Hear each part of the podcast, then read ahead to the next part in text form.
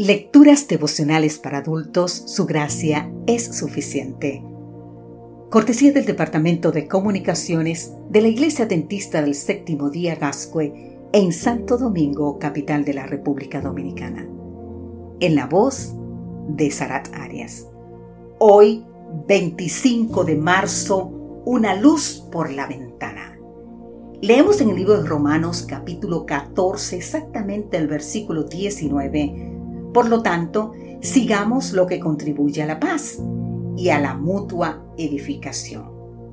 Pablo coloca a los creyentes que tienen más experiencia en la fe y por lo tanto son más fuertes en un nivel mayor de responsabilidad respecto a los neófitos o débiles en la fe.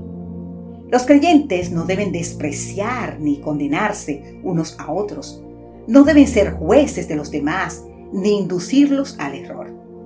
Tienen que ayudarlos a madurar y crecer, aun cuando no puede eludirse ni reemplazarse la responsabilidad individual.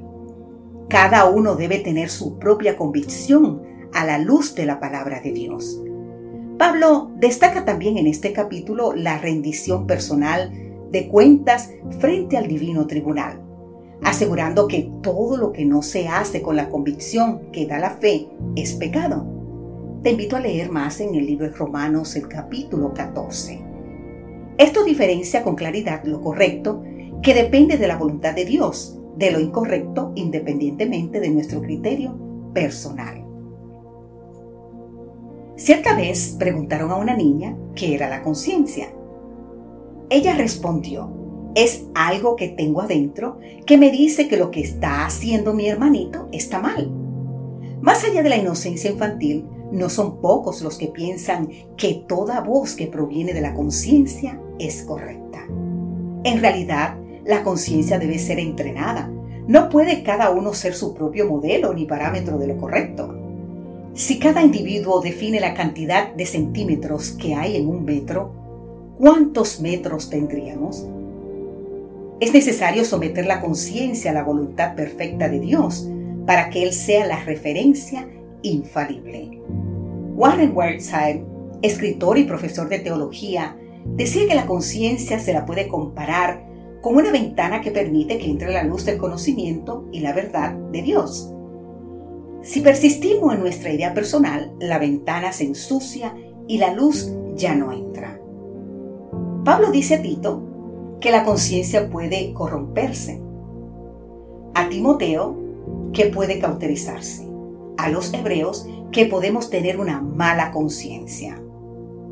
La conciencia depende del conocimiento y de la luz que entra por la ventana.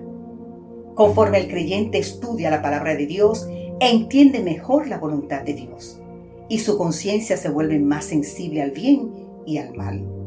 Lutero ató su conciencia a la palabra de Dios.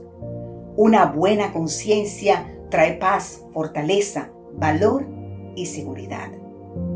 Querido amigo, querida amiga, guía, Señor, diariamente mi conciencia, te invito a decir eso, conforme al GPS de tu palabra, para que mi vida navegue firme hacia el puerto seguro. Que Dios hoy te bendiga en gran manera. Amén.